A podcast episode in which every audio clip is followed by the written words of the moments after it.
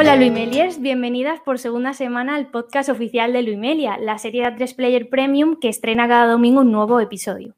Como sabéis, en este podcast lo que hacemos es analizar todo lo que rodea a una de nuestras parejas favoritas, Luisita y Amelia. Yo soy Beatriz Martínez y os voy a contar todo lo que tenemos en el programa de hoy, que, que no es poco. Vamos a empezar con una tertulia que con la ayuda de Álvaro Nieva, con, que ya estuvo con nosotros la semana pasada. También tenemos una invitada muy especial que nos acompañará eh, de la que ahora os cuento un poco más. También tenemos la visión más técnica de la serie y la dividiremos en dos partes. La primera parte, eh, en la primera parte, CJ Navas volverá a hablar con los creadores de la ficción, Borja González Santolaya y Diana Rojo. Y en la segunda contaremos con, con Anto García y Camino Sánchez, que son los encargados de generar todo el contenido en redes sociales de, de la serie. Pero eso no es todo, porque además de todo esto, desgranaremos el capítulo eh, detalladamente con, con Paula Usero, una de sus protagonistas. Así que quedaos por aquí porque hoy tenemos mucho contenido.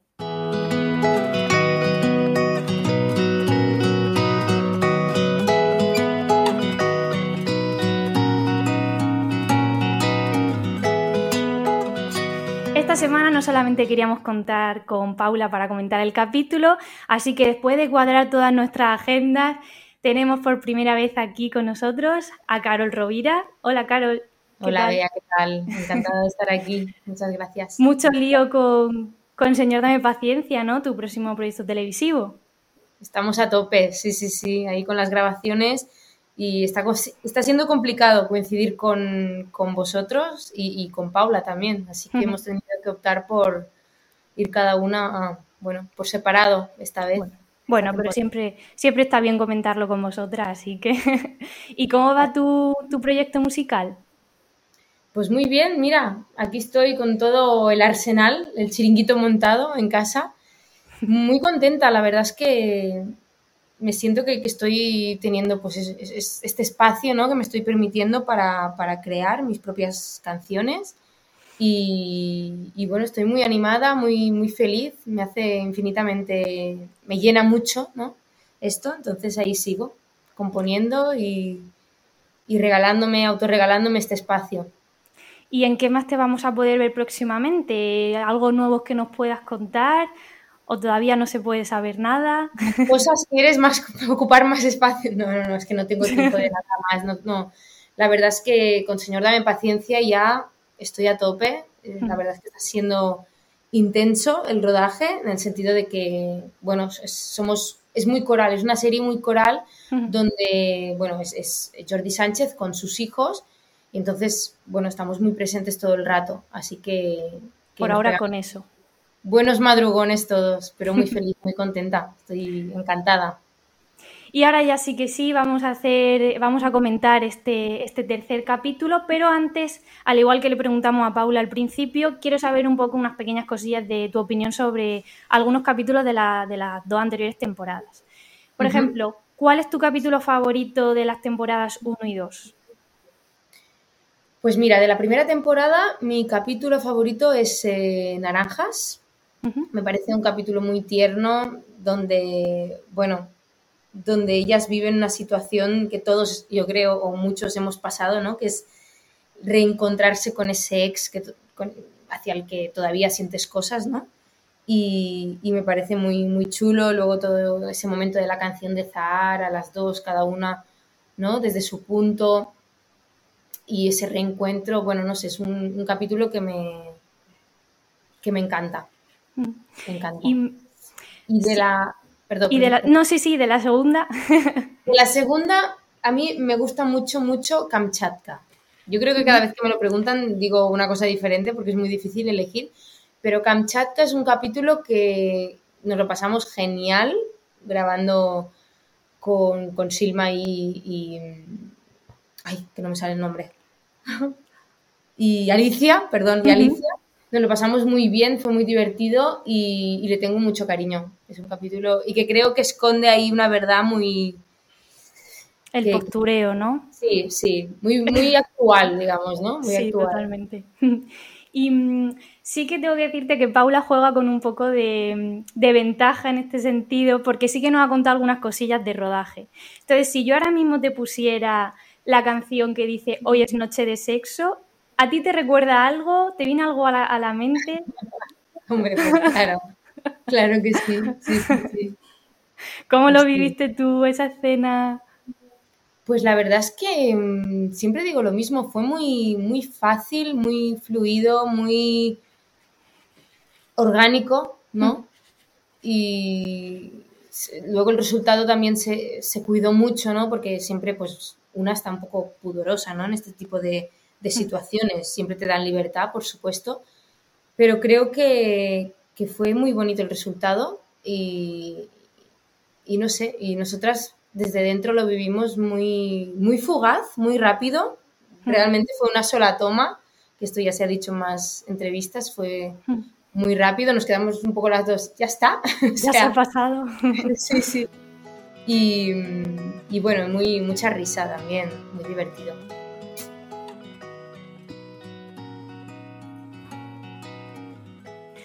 Vamos ya a comentar un poco este segundo capítulo y para ello vuelvo a, a, contar con la ayuda de Álvaro Nieva, periodista y crítico de series. Álvaro, ¿qué tal? Hola, ¿qué tal? Y también tenemos a una invitada muy especial, ella es Lucía Peman, que es la encargada de, hacer de Luisita adolescente. Lucía, ¿qué tal? Bien. ¿Cómo, ¿Cómo, ha sido? Cuéntame un poco cómo ha sido abordar este, este personaje, esta versión adolescente de un personaje ya creado y ya conocido. Pues cuando me ofrecieron el papel, poco lo primero que, hice fue, fue buscar por referencias ¿no? del personaje. Es un personaje que ya existe, no, no estoy cogiendo un papel desde cero.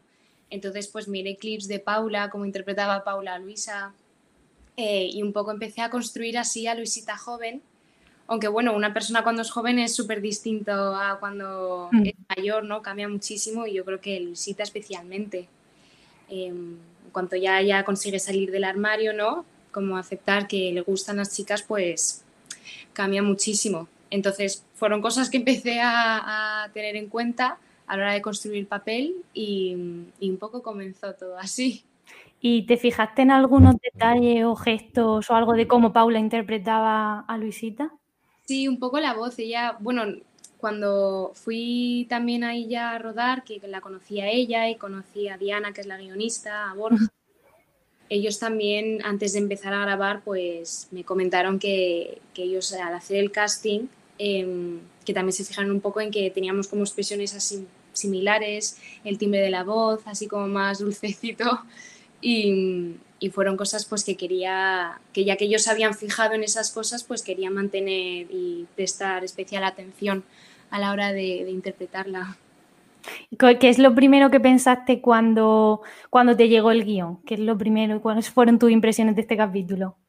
Ay, pues que era muy dulce. Yo creo que todos hemos estado en esa edad, ¿no? de de cuando alguien nos gusta y cuando no, sabemos qué hacer o cómo comportarnos o qué decirle y, y me trajo como mucha ternura, ¿no? El que Luisita, que daba la sensación que es una persona, era, es una chica así como más inocente, sensible, y en ese momento un poco más timidilla, pues que tuviese la, la fuerza para lanzarse y darle un beso a Lorena, pues no sé, me trajo como mucha ternura.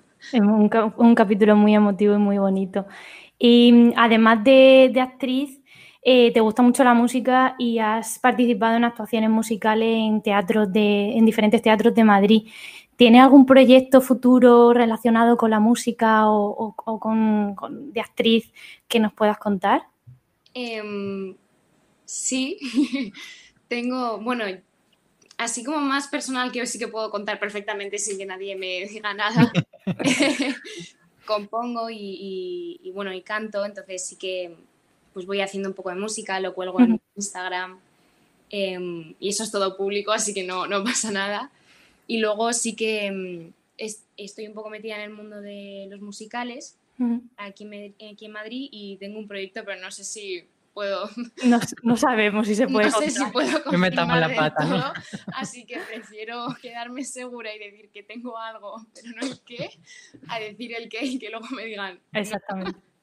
Bueno, estaremos atentos a, tus pasos y ya veremos. Cuando salga la noticia diremos, ya, ya sabíamos por dónde iba. Y bueno, vamos ya a comentar un poco, un poco, un poco qué nos ha parecido el, capítulo. Álvaro, ¿qué tal? ¿Cómo ha sido tus... ¿Te ha gustado? ¿No te ha pues, gustado? Me ha gustado muchísimo. Tengo que decir que yo creo que es mi episodio de Luis Melia favorito hasta la fecha, porque Lucía decía la palabra exacta, es ternura lo que tiene este episodio, es que es tan bonito y además eh, lo que consigue hacer es que una cosa que es bastante dolorosa, que es ese momento de la infancia LGTB que están un poco negadas a abrirse a ese momento en el que todo el mundo tiene el primer novio, el primer beso, el primer rollete, y, una persona LGTB se queda como un poco atrás porque no es capaz de, contar quién realmente es.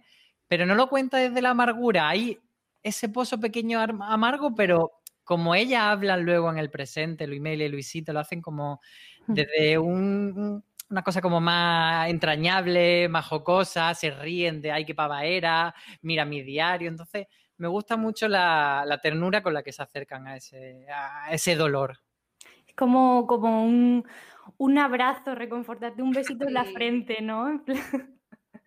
no sé, a mí, a mí también me gustó mucho sobre, o sea, me gustó también porque en el primer capítulo eh, hablan de referentes de, otra generación mayor y aquí vuelven a hablar de referentes, pero una generación antes, de cómo eh, al, no tener alguien en quien fijarnos, estamos un poco perdidos o, o no sabemos clasificar lo que sentimos, ¿no? Y, ese momento tan bonito de ser ella misma su propio referente. Me gusta mucho cuando, cuando Paula y Lucía, mm, las dos Luisitas, se hablan la una a la otra y, tienden ese, ese gesto de, de, puente espaciotemporal. Sí, sí. A ti, Lucía, ¿qué es, ¿cuál es la parte más que más te ha gustado del, del episodio? Pues, bueno, yo había leído el guion del episodio, pero no lo había visto montado. Y una cosa que me pidieron hacer cuando grabé fue mm, la parte del final en que Luisita ella hace el mismo voiceover de, de su diario que dice nunca voy a ser feliz nunca y me parece súper tierno que mm, bueno después de la escena en la que ellas dos se encuentran justo encima de ese voiceover están Luisita y están Amelia siendo felices están juntas están tumbadas en la cama y eso da como mm, da como esperanza, ¿no? De, que a veces pensamos que nada va a salir bien y, luego ya cuando eres mayor te das cuenta de que, aquello que pensabas era erróneo, ¿no? O sea, ellas al final encuentran una felicidad y una estabilidad que Luisita, joven, yo creo que en ese momento justo jamás se hubiera imaginado que podría pasar. A mí es, tal cual el, momento que, más me gusta porque me parece precioso. Y también me gusta mucho lo que se ha creado en redes sociales con, todo este capítulo, eh, porque mm, como que la gente se ha lanzado a contar un poco sus experiencias y cómo se han sentido o, recordar un poco cómo se sentían antes, que bueno, el objetivo del, del capítulo, ¿no? Mm. Y creo que incluso eh, sí que es verdad que evidentemente las personas LGTB son las que más se van a sentir identificadas con este episodio, pero creo que también es muy universal ese momento de ser adolescente, no atreverte a la persona que, le, que te gusta decir lo que siente, pensar que te va a rechazar, independientemente de luego ese componente mm, más de representación que también está en el episodio, creo que también mucha gente que no sea LGTB se puede sentir representada. ¿Y mm, qué esperáis del resto de temporada? Porque estamos aún en el capítulo 2, o sea que aún nos queda mucho por ver. ¿Qué esperáis de lo que queda? Ay, no sé. que tanto puede pasar como cada capítulo es como que trae algo nuevo. Entonces, bueno, yo es que no sé nada. A mí no, me quedé en, el episodio que grabé, suerte tuve que me dieron el, el guion completo y sabía como así un poco más lo que pasaba en el episodio entero, pero que no, nos yo creo que nos van a sorprender, que puede pasar de ah, todo. Pues yo espero que, ya que este episodio ha sido como muy dulce, haya un poquito más de drama en alguno de los que vengan. Y fíjate, voy a lanzar una cosa que es que como Paula Usero es como el futuro de Lucía, pues que Paula que, que tiene esa nominación al Goya, bueno, que algún día Lucía podamos verla también ahí nominada al Goya y que su carrera tenga, tenga esa proyección como la que tiene ahora Paula. Enhorabuena, Paula, por, por, la nominación, madre mía. Pues ya está, muchas gracias por, por comentar conmigo este capítulo. Pues Ha sido muy cortito, pero, pero hemos hablado de, cositas. Y muchas gracias, Lucía. Esperamos, bueno, estaremos atentos ya, como hemos dicho, a, tus proyectos. Y Álvaro, muchas gracias una semana más. Besos. Nosotros hacemos una, pequeña pausa y volvemos ya con, con lo siguiente.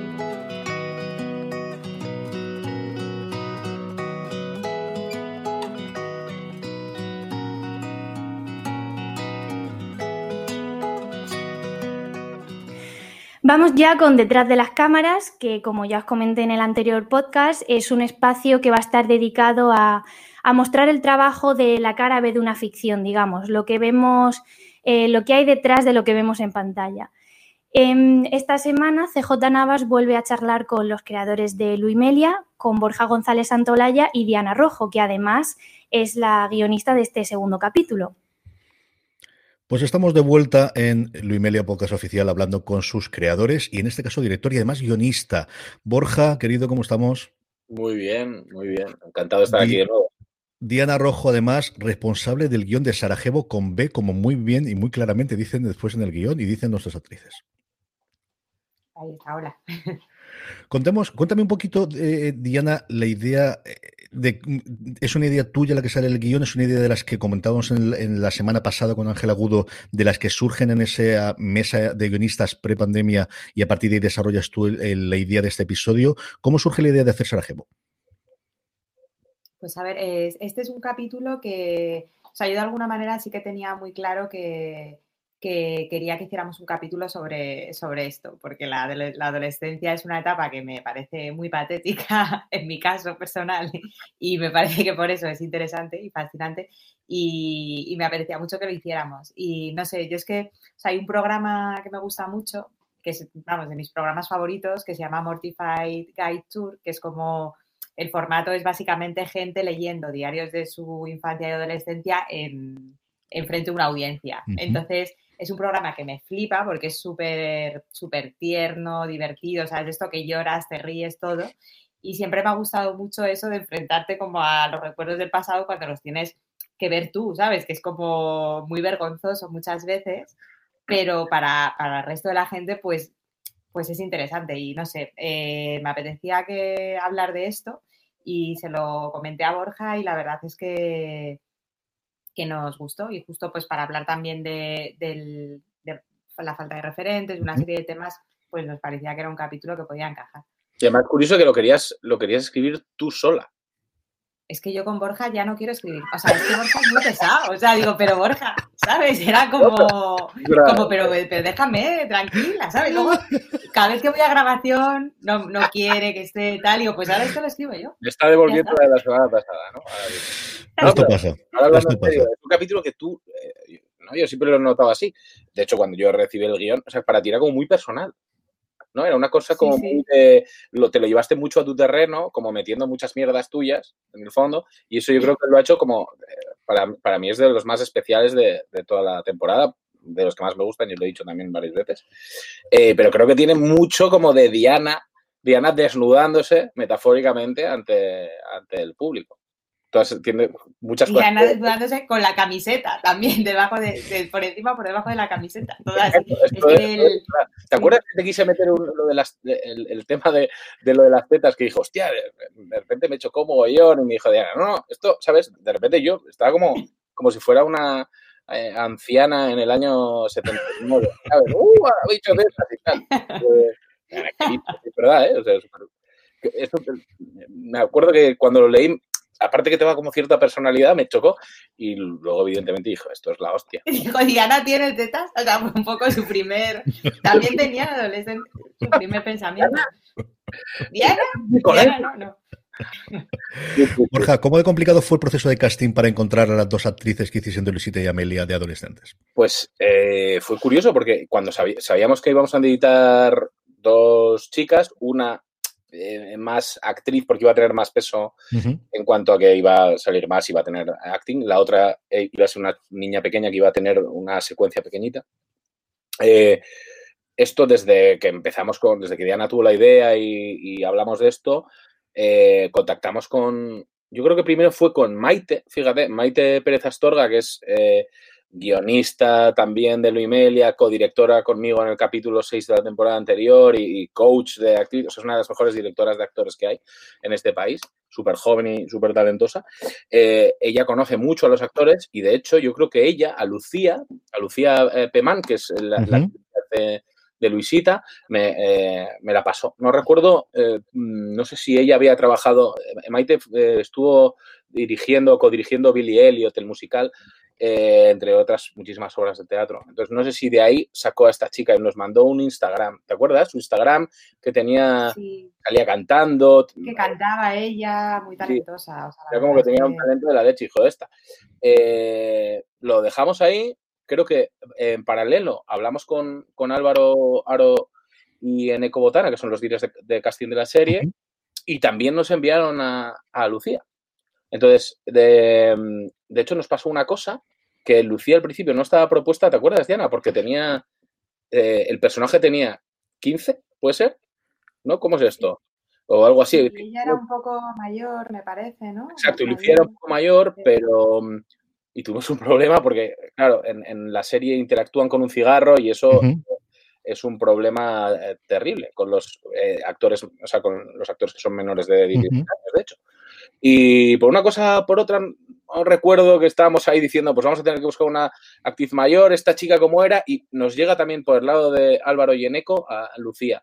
Dijimos, pues genial, la conocimos, pareció una chica encantadora y encima es muy, es muy buena. Y, y súper curioso porque eh, hablando con ella digo, hostia, yo conozco a tu hermano. De hecho, su hermano eh, es un chico que hace un montón de años se conocía de Malasaña y tal, de, vernos por ahí por las noches. Eh, y es súper, súper curioso, la verdad. Diana, no querrás escribir con Borja, pero al final le tienes que dar el guion al señor director. ¿Qué te parece lo que hizo el señor director con el guion y qué es lo que más te sorprendió de aquello que había trasladado de, lo que tú habías escrito previamente? Pues a mí la verdad es que me gustó mucho y, y, de hecho tengo una escena claramente favorita que me encanta cómo quedó, que fue la escena del parque, ¿te acuerdas? Con el plano donde cuando, cuando Luisita y Amelia se meten justo la escena del cigarro, donde están con el cigarro al principio y llegan y, y, se interactúan y entonces hablan de, o sea, que, que, están allí con, con, Amelia y le dices, esta es tu, esta es tu Y entonces dice, ah, me gusta para nosotras. Y ese momento que fue además como súper bonito, o sea, en grabación, de hecho, cuando estábamos en el rodaje, Total. mágico. O sea, bueno, Borja, tú estabas. Exacto, no, iba a decir solo eso, tío. Que fue. Eh, pasan de vez en cuando estas cosas que son mágicas, en el sentido de que estás en, en set y, y, sabes que eso está funcionando. Porque yo recuerdo que eh, estaba esa sensación, pero miramos para atrás y estaba todo el mundo el de la pértiga como con una sonrisa, eh, Antonio, el que estaba operando, estaba también, los ayudantes, o sea, había como una cosa como qué bonito tal, y cuando, y, Diana lo dijo cuando, cuando se acabó, cuando corta, yo creo que hicimos dos tomas, además no hicimos más, em, fue como, hostia, qué guay, o sea, que como que llenó como con mucha energía.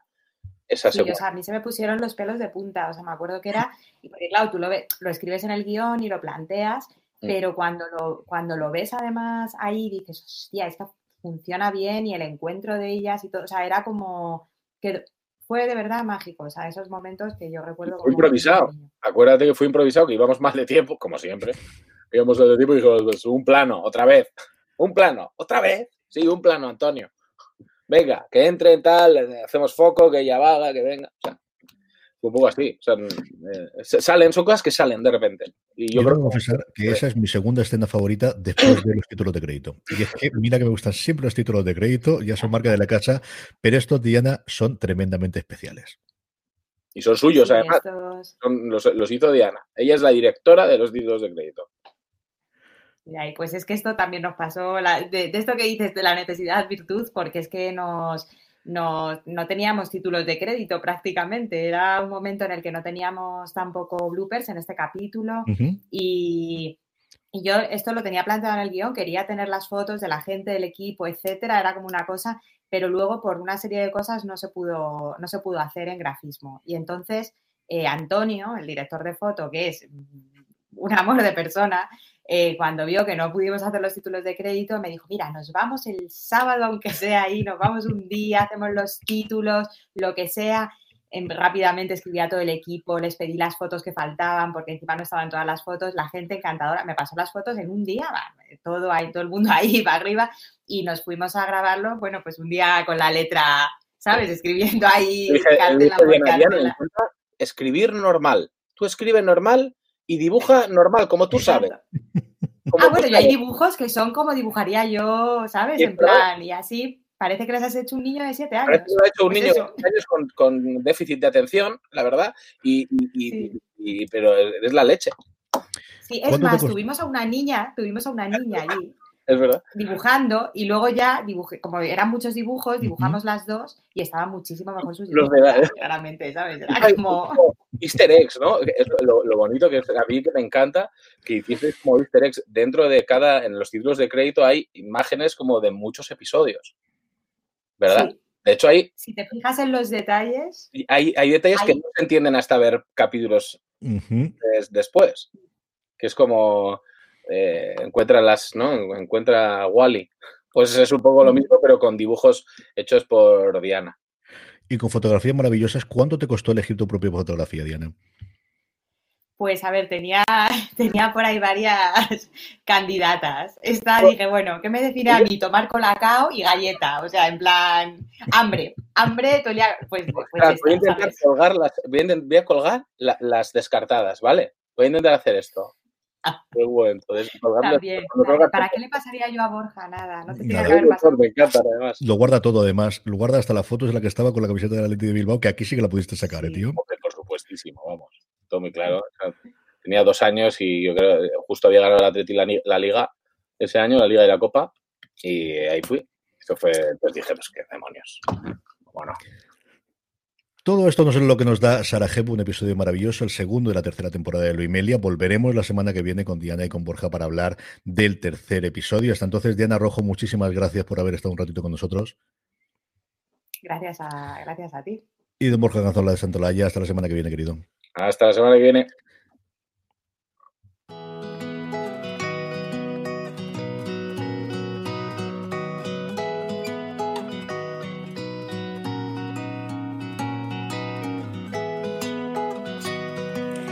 Los siguientes entrevistados se encargan de estrategia digital y transmedia, lo que quiere decir que son los encargados de, crear todo este universo en redes sociales que hay alrededor de Luimelia.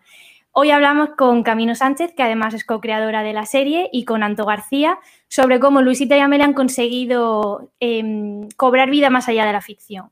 Entonces, ¿qué tal? ¿Cómo estáis? Hola, Bea, encantada. Gracias. Gracias por la presentación, pero co-creadora no, ¿eh? idea original únicamente. ah, vale. No, no, no, tengo un título de tan alto. Bueno, Cami, pero a ver, un poco sí, que si, que si no se te hubiera empezado a ocurrir esa idea, igual ahora mismo no estábamos aquí en este podcast. Pero sí, que es verdad que después los creadores ya fueron Borja y Diana, pero que sí que la, idea base desde la que surgió esto eh, salió de ti. Así que muy guay. Y encantado y, y encantado de verte otra vez, Bea, aquí en este podcast que es muy guay el primero, ¿eh? así que enhorabuena. Sí, es verdad, es muy guay ¿eh? el primero. Muchas gracias. bueno, vamos a empezar. Para quien nos esté escuchando y no sepa muy bien qué es estrategia digital y transmedia, ¿cómo le explicaríais brevemente en qué consiste vuestro trabajo? Lo de brevemente complicado. Para empezar, lo de brevemente con nosotros es un poco complicado. Pero bueno, al final lo que nosotros intentamos, bueno, intentamos y hacemos realmente es expandir el universo de la serie para que conecte con los fans más allá de los propios episodios, que los propios episodios están súper bien, pero la idea es mantener viva esa llama, ¿no? O mantener viva la historia, hacerla más grande y que las personas pues tengan contenido todos los días y no solamente el día de emisión del capítulo. Esto sería más la parte de lo que son las redes de Luisita y de Amelia, en Twitter y en Instagram, de los personajes, que no de las actrices, y después también, además de eso, pues un montón de contenido extra más, que no sería transmedia como tal, pero es mucho contenido extra que suma esto, ¿no? Y hay Cami seguro que nos dice algunas cositas más de esto. Cuéntanos. Sí, bueno, yo creo que también nuestra parte de digital es detectar esas, esas cosas que se van moviendo, que funcionan, que muchas veces te las esperas y que otras no, y que con Luimelia fue un poco detectar esa oportunidad porque nos vimos sorprendidos con el éxito arrollador que respaldaba esta historia y supimos que teníamos que hacer algo, ¿no? Es, eh, sacar un contenido, como dice Antonio, extra, por así decirlo, donde ampliar ese universo de las historias que caben en una ficción en unos minutos y tener también la opción de, las plataformas que tenemos ahora, que, son tenemos varias vías de consumo, así que tenemos un universo y un, juguete maravilloso pues, para jugar. Y nos interesan, nos interesan mucho los entresijos de Luimelia en, en general, pero también queremos saber un poco qué hay detrás de este proceso creativo de toda esta parte transmedio? Pues yo, perdona Anto, me gustaría decir que Luimelia es el mayor regalo que un creador de contenido y también un creador de contar historias pueda tener. Eh, es también para un shipper, por así decirlo, no toda esta gente está, que, se, que se une para, para mm. seguir una historia, es un, es un regalo y al final es una serie dirigida a un público nativo y digital también muy exigente eh, y creo mm, que, nosotros hemos disfrutado mucho con esto porque esto es un gran ejemplo de lo que es crear contenido para nosotros sin límites, porque con esta serie no hemos tenido límites. Creo que ese es un punto clave también, que con Luis Media hemos tenido muchísima libertad, por supuesto desde A3 Media, pero también pues desde la parte de Mm, Borja, de Diana, de, las actrices, de Carol y Paula, en general de, todo el resto de actores que también han aparecido. Hemos tenido muchísima libertad porque como hemos estado desde el proyecto, en el proyecto desde el minuto cero, desde el primer momento, mm. sabían perfectamente que todo lo que íbamos a hacer iba a ser remar a favor, mm, sumar a los personajes, entonces, y que cualquier duda que tuviéramos se le vamos a preguntar.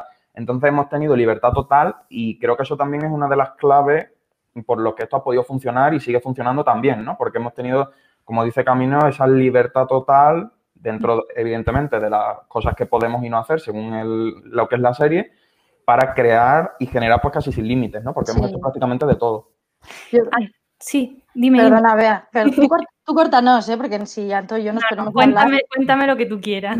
Pero de verdad yo llevo, eh, ayer hice 14 años en Antena 3, que se lo decía Anto antes, y, para mí, Luis Melias es un hito y un antes y un después a nivel personal y profesional, porque yo creo que es el reflejo de la pasión y la confianza que se puede poner en un proyecto, porque esto era una cosa muy pequeña, una experiencia, un mini proyecto. Siempre hay que hacer un análisis anterior de, por lo que vamos a apostar, si tiene un apoyo o un interés detrás, por supuesto, pero es que esto ya lo tenía.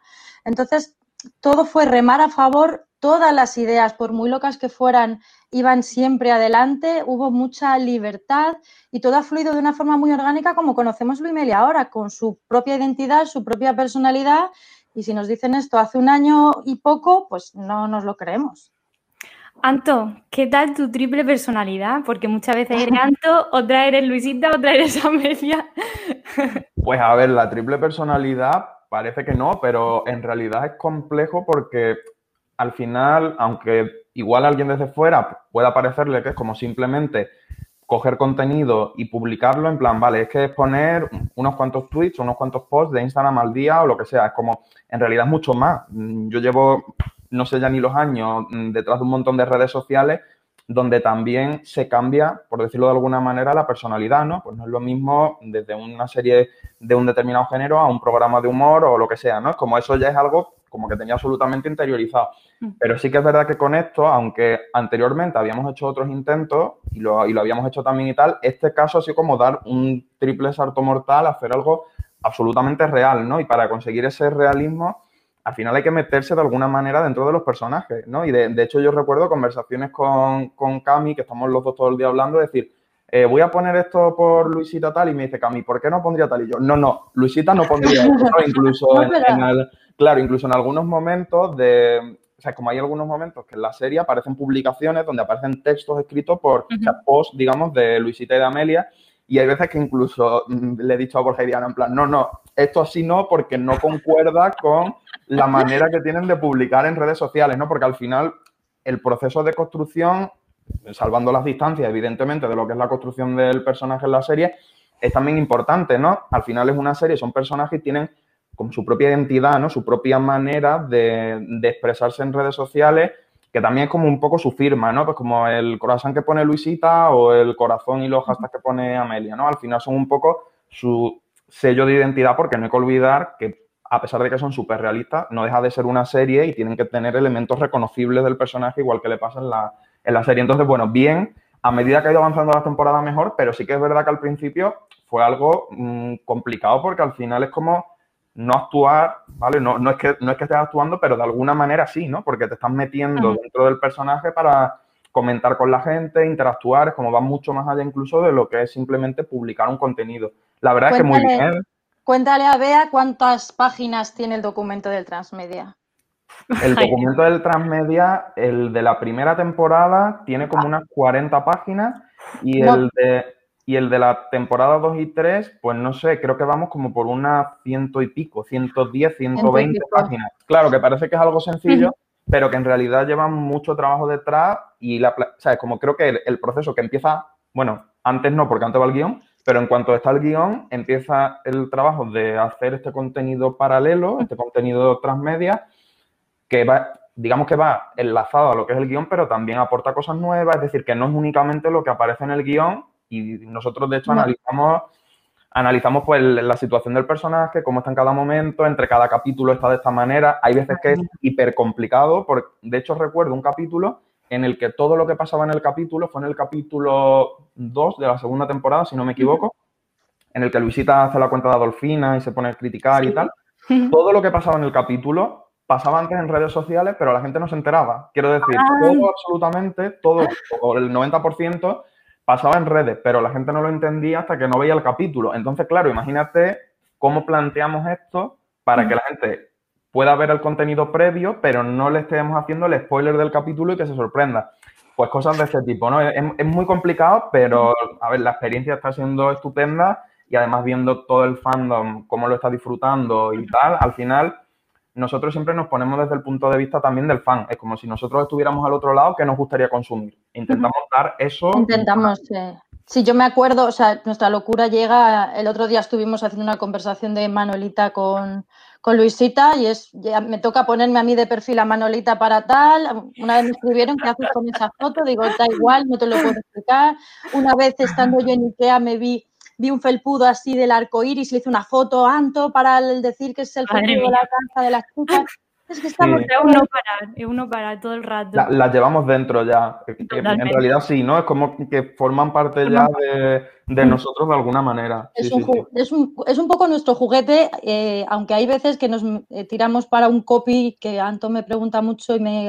O sea, dame consejo qué te parece y podemos estar dando vueltas a un copy 10, 15 minutos o yo qué sé, y es como no nos podemos parar aquí que hay mucha tela que cortar todavía. Y teniendo en cuenta todo esto que ya nos habéis sorprendido con un montón de cosas, ¿cuáles fueron vuestros retos para esta tercera temporada? Para decir, vamos, ¿cómo seguimos sorprendiendo a la gente? Porque es que ya lo hemos hecho todo y aún así, aún iba un paso más allá. Claro, es que la segunda temporada nos dio mucho juego porque teníamos el documental de Luisita y también el videoclip de, Manolín, que dijimos esto todo hay que llevarlo a la, realidad más extrema, ¿no? En esta temporada no hemos tenido tanto juego de hacer un contenido extra más allá, pero sí que hay mucho transmedia, mucho, mucho.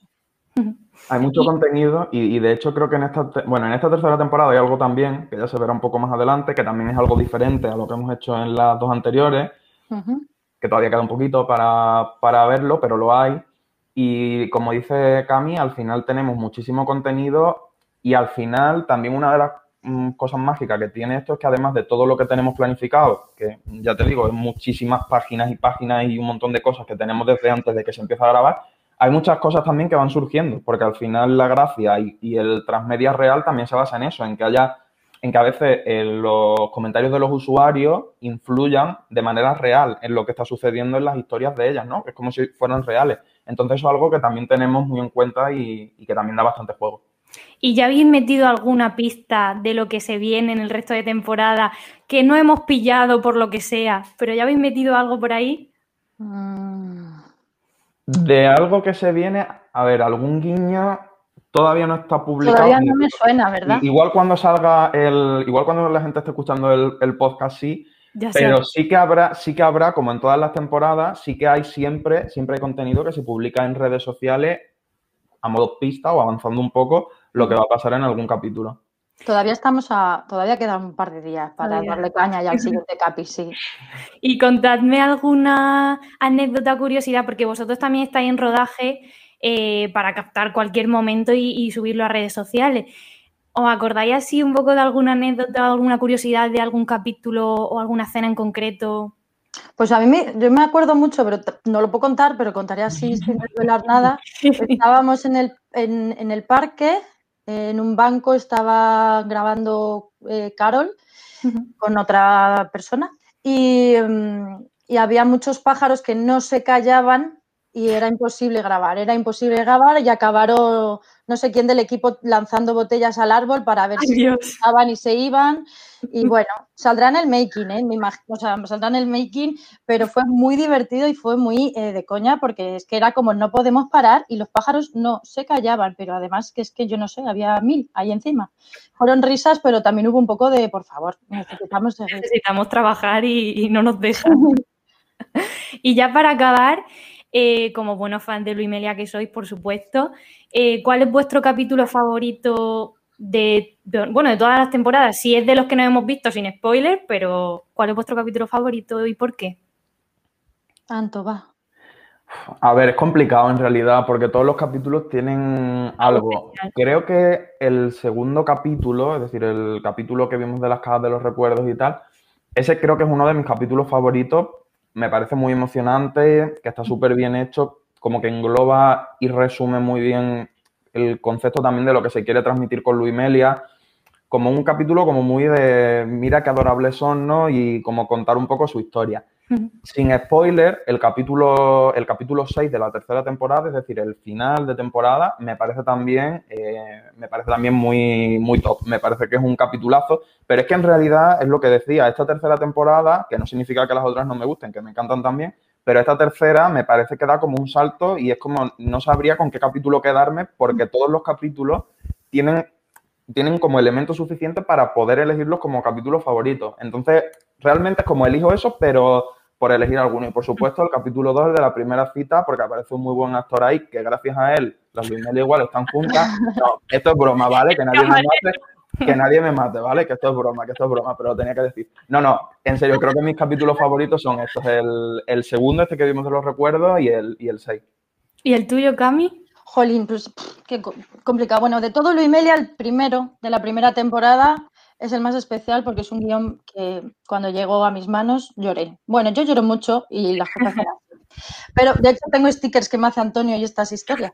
Y, ya para no entretenernos mucho, evidentemente el segundo es muy emotivo y, me acuerdo muchísimo el rodaje cuando Luisita pequeña le pregunta, Luisita mayor le gusta, le pregunta a la pequeña, ¿te gusta para, te gusta? Y ella dice, me gusta para nosotras. Perdón que lo he hecho fatal, pero me habéis entendido.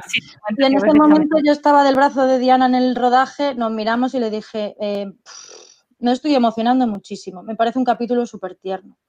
El tercero, me creo que es de mis favoritos, el tercero, porque, bueno, me flipa, ya lo veréis, porque es que si digo algo es, es un spoiler tremendo. El tercero me flipa, la forma de narrar y de contar. Bueno, lo tenéis que ver. Y el sexto es brutal, es una peli, es, se les fue la olla, lo hicieron a lo grande y lo han conseguido. O sea, es como, ¿estamos locos? Sí, estamos locos. El sexto va a gustar muchísimo, muchísimo. ¿Con cuál me quedo? Pues no sé. Es difícil. No, la verdad es que es una temporada que, que aún nos va a dar, nos va a dar mucho. Sí.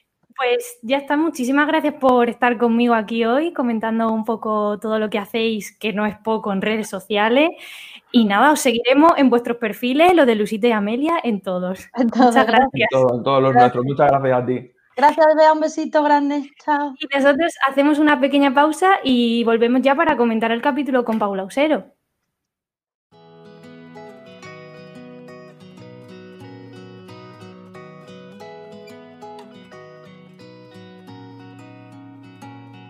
Bueno, una semana más tenemos con nosotros a, Paula Usero, que va a comentar otra vez conmigo este, este, segundo capítulo de, esta temporada. Y bienvenida, Paula, ¿cómo estás? Muy bien, muchas gracias, con muchas ganas de comentar el segundo contigo. Pues es un capítulo que le da un poco a las fans lo que pedían, ¿no? Que es un poco conocer el pasado de Luisita y Amelia. Sí, totalmente. Además, creo que se ha hecho como con un gusto exquisito. Diana creo que ha escrito este capítulo de una manera súper bella. Con, sí, con, mucho tacto, ¿no? Porque también creo que habla un poco de, ella, ¿no? y entonces lo ha trasladado un poco a nosotras en forma de espejo. Y, es muy bonito como que los personajes se puedan reencontrar consigo mismas de pequeñas. Yo creo que si esto nos diera la oportunidad a nosotras como seres reales, uff, sería, sería fuerte, sería duro. Y, en Luis lo hemos hecho como de una manera muy bonita, ¿no? Como Luisita adolescente, Amelia más pequeña, y ver lo que les estaba pasando, ¿no? Yo creo que, lo que nos pasa ahora, obviamente, es por lo. Estamos como condicionadas por lo que nos pasó antes, ¿no? Y nos hemos modificado por lo que nos pasó antes. Y, y, es muy bonito verlo, sobre todo, además, la actriz que hace de Luisita joven eh, es maravillosa, lo hace increíble, ¿no? Se le ve todo en la mirada, como cómo está queriendo decirle a Lorena, Dios, es que la que me gusta eres tú. Ya. Pero no puedo hacerlo porque, claro, lo que ella dice, ¿no? Estamos acostumbradas a ver todo el tiempo parejas de chico y chica, entonces es muy difícil romper con eso y decir, bueno, es que yo quizás soy diferente. Y eso te quería preguntar yo sobre, sobre Lucía Peman, que es la que hace de, de Luisita adolescente. ¿Cómo fue ese encuentro entre vosotras? Eh, ¿Le diste algunos consejos antes de rodar sobre cómo abordar el personaje? No, no, no, no le dije nada. Creo que era ella puramente, ella haciendo lo que mejor sabía hacer y creo que encajó a la perfección como en cómo sería Luisita hace años, ¿no? O sea, pero perfecto, además.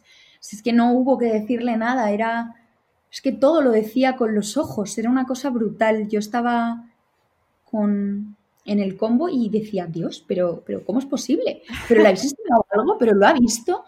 No, no, no, o sea, es ella en su esencia, o sea, era brutal. Qué guay.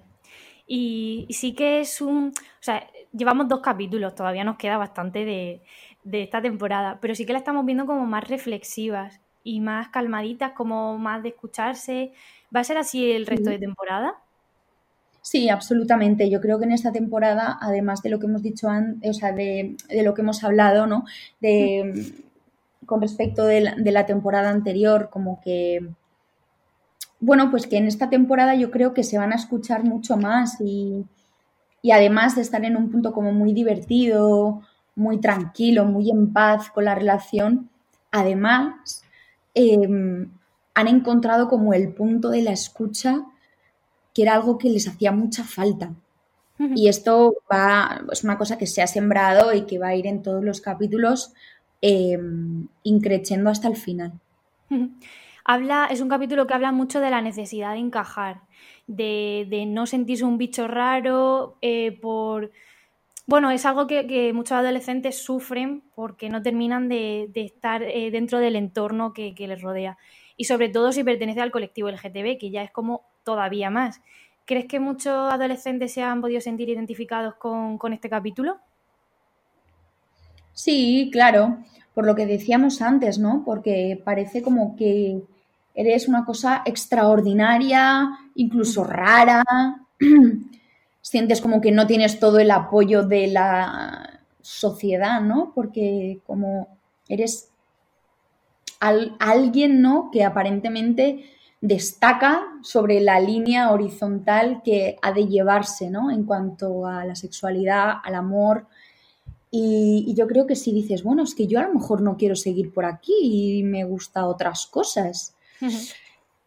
Yo creo que es fundamental eh, que se hagan series así, historias así, que tengan mucho más protagonismo, porque hay mucha gente en el sofá de su casa sintiendo que no encaja y sintiéndose rara y, y necesitan herramientas, ¿no? Para poder, no sé, levantar la voz y decir, bueno, es que no soy así, oye, déjame. Es como cuando, ¿no? Tu familia, yo qué sé, es muy, muy de derechas y tú dices, pues es que yo no, es que a mí me caéis todos mal por lo que decís. y, está genial y hay que ser valiente para decir esto, ¿no? También, también habla de como la función pedagógica que tienen las ficciones de televisión, porque sí que habla otra vez de la falta de referentes en la escuela, en, en la familia, pero también, por ejemplo, a través de la Amelia de pequeña, que tiene ese referente en, Tania de, compañeros, ¿era? Sí. No me acuerdo. De compañeros. Em, es como que, lo, que hablamos, lo que estamos hablando, que en las ficciones también se nos tiene que mostrar eh, eh, otra parte que no, de la que no estamos acostumbrados. Entonces es una función pedagógica que tiene la ficción, ¿no? Absolutamente, claro, claro. Si es que además es que estamos para eso. O sea, quiero, es lo que hablábamos, ¿no? Que si en el cole no nos educan, eh, no nos cuentan todas estas cosas, claro, luego cuando salimos y somos más mayores, tenemos esa idea en la cabeza y cuando tienes una idea grabada a fuego, es muy difícil cambiarla.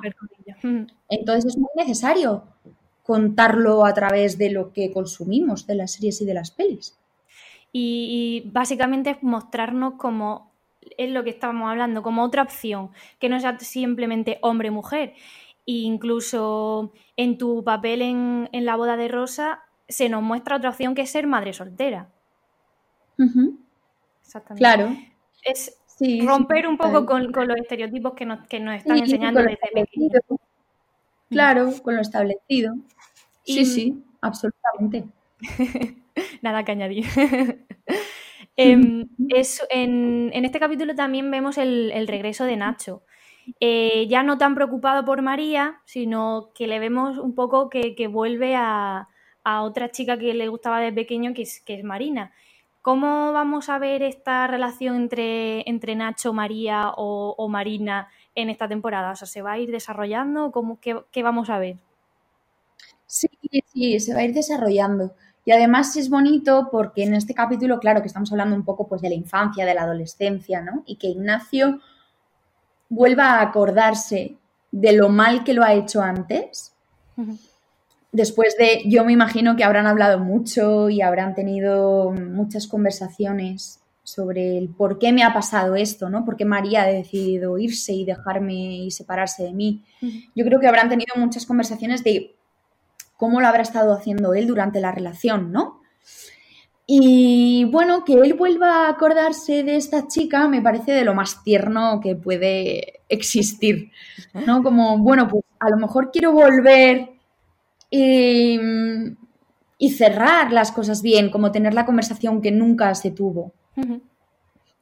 Sí, me parece, me parece muy bonito y además llega pues esto, sí, como un poco desolado, ¿no? Como un poco bebé a casa de ellas dos que Luisita le dice, te, traigo un té de estos que te gustan a ti, un té de estos fresquitos. Y él es como, sí, por favor. No es como, vuelve como un ovillito, ¿no? De lana, como una persona que necesita como muchos cuidados, muchos mimos en este momento. Es, como muy de parar, eh, o sea, vemos tanto a Luisita y a Amelia como a Nacho muy de parar, de escucharse, de pues eso, lo que hablábamos, de que van a estar como más calmadas. Y me recuerda un poco a lo que le puede haber pasado, porque a mí, por ejemplo, me pasó durante la cuarentena, de parar y decir, vale, ¿qué es lo que quiero? ¿Qué es lo que no quiero? No sé si a ti también te pasó durante la cuarentena. Bueno, a mí lo que me pasó durante la cuarentena es que estuve muy a gusto. Yo fui una de esas personas que digo, uff, me vino muy bien porque llevaba muchos años sin parar, eh, tres años en la diaria, y cuando llegó el momento, ostras, fue como, o sea, primero, ¿qué está pasando en el mundo? ¿Qué está sucediendo? Y por otro lado, ostras, como no tener que pensar en nada, no estar agobiada por mañana, mañana, mañana, ¿no? Fue como, vas a estar en el punto cero durante mucho tiempo. Entonces, para, disfruta y haz cosas por placer. A mí, ostras, al final era como, ah, pero que ya volvemos a la vida. O sea, se me pasó muy rápido, estuve muy a gusto. Pude disfrutar de la casa donde me había mudado. Em, porque no había tenido en el año anterior tiempo para disfrutarla de verdad. Y me, Sí, llegué como, como a una paz. A mí también me pasó, o sea, si es que me pasó tal cual. Era como, como que llevaba un ritmo muy frenético todo, todo el tiempo y, el obligarnos a estar en casa y parar y, respirar un poco, a mí también me vino muy bien para, para, calmar, cuando a veces tenemos mucha ansiedad para calmarnos un poco, es lo que, lo que tú comentabas. Claro. Y, Y ya para acabar, si pudiéramos echar la vista atrás, como ocurre en el capítulo, y viéramos a Paula de pequeña, ¿cómo la veríamos? ¿Cómo la recuerdas tú a, a tu yo de pequeña? Pues fíjate que yo la recuerdo siendo una persona muy triste. muy triste. Y muy sola. Hmm. ¿Por qué? Por, eso que hablábamos antes, quizá, de, no tener referentes, por. como de, bueno, no, inseguridad. no sé si de tener referente, pero al final en el cole la gente es muy mala y si eres como una persona pues más especial o tienes algo que te que te coloca como en la no normalidad, porque yo siempre he sido una niña muy artista y siempre he estado en contacto con el mundo audiovisual em, y yo empecé a trabajar en desde a los siete años, ¿no? Y entonces, claro, cuando tú creces Ah, de los 7 a los, no sé, 17 o 18 años en un contexto en el que no se comprende cuál es tu situación, eh, pasas por, por unos lugares como muy oscuros, ¿no? Y yo la recuerdo un poco así, como sintiéndose muy sola, muy poco comprendida, muy poco acompañada. Hmm. Y está bien hablarlo, creo que es importante porque mucha gente puede ser que se haya sentido así. De hecho, escuchando el nuevo, la nueva canción de Zahara, me sentí absolutamente em, reflejada en la historia que ella contaba, ¿no? Y que... Porque creo que mucha gente hemos sufrido mucho acoso y, creo que está muy silenciado, creo que es algo que está muy silenciado. De lo que no se habla. ¿Y qué, qué le dirías ahora, viéndote desde, de, la Paula de ahora, ¿qué le dirías a esa niña, a esa niña que estaba sufriendo? Bueno, pues que, todo se ordena, que al final todo se ordena, tú te ordenas, tú te focalizas en cuál es tu camino y lo acabas consiguiendo. Y bueno, pues que al final eso que tú eras y en lo que te obligaban a no confiar, pues que al final el tiempo te da la razón a la intuición que tú tenías incluso cuando tenías siete años, ¿no? Pues Paula, con eso nos quedamos. Muchísimas gracias de nuevo una semana más por estar aquí conmigo y a ver si la semana que viene enganchamos a Carol, la sacamos del rodaje y se viene con nosotras. Ojalá, ojalá que sí. Muchas gracias Paula, un placer. Nada, gracias a ti.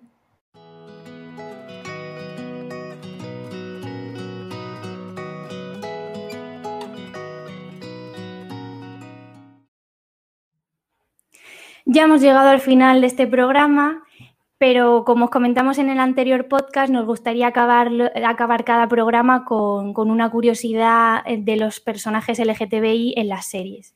Hoy terminamos con un dato que nos hace reafirmarnos en, en la importante función que tienen las ficciones para la sociedad. Fue la mítica serie española Siete Vidas, protagonizada por Amparo Baró, Blanca Portillo o Carmen Machi, entre otras, la que cerró su novena temporada con la primera boda lésbica de la ficción española.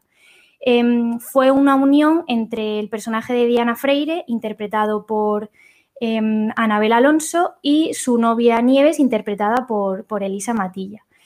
Lo curioso de esto es que fue un enlace puramente simbólico, ya que esto ocurrió en 2002, tres años antes de que en España se legalizara el matrimonio homosexual, que fue el 3 de julio del 2005.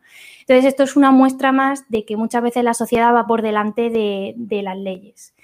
Con esta curiosidad nos quedamos. Si queréis ver más contenido podéis ir a fuera de series.com, donde tenéis todo tipo de información, de artículos y críticas.